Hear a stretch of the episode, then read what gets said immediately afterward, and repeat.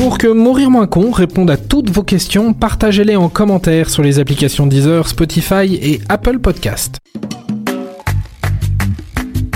Pourquoi se serre-t-on la main pour se dire bonjour?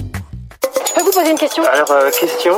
Quelle étrange question. Vous avez des questions? C'est l'occasion de mourir moins con. Parce qu'on ne claque pas la bise au premier venu, la poignée de main est en général la façon la plus utilisée pour se saluer. Mais saviez-vous que derrière ce geste anodin se cache un peu de chevalerie et même de biologie? Pas de panique, on vous explique tout. La première origine de la poignée de main nous vient du 5e siècle avant Jésus-Christ. À cette époque, son but était d'instaurer la confiance chez son interlocuteur. Prince Ali à Baboua, bien entendu. Je suis ravi de faire votre connaissance. On lui signifiait par ce geste qu'on n'avait pas l'intention de sortir son arme. Mais ce n'était en rien un signe de salutation. Plus tard, au Moyen Âge, la poignée de main devient un moyen de se dire bonjour.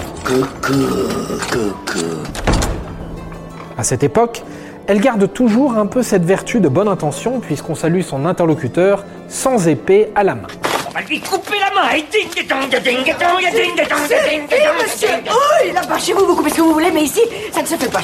Ça, c'est pour l'explication historique. Mais il y aurait aussi une raison biologique beaucoup plus étonnante. Vous m'intriguez beaucoup. Selon une étude israélienne, les hommes se sentent beaucoup plus souvent la main après avoir salué un interlocuteur. Ce serait donc une démarche inconsciente, un réflexe.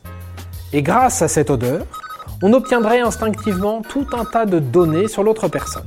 Ainsi, on se serrerait la main pour sentir l'odeur de l'autre. Un peu comme les chiens qui se reniflent les fesses. en fait. D'après les scientifiques, ce comportement serait typique des interactions sociales des mammifères. Nous tentons d'oublier que nous sommes des animaux, mais la nature nous le rappelle, parfois cruellement.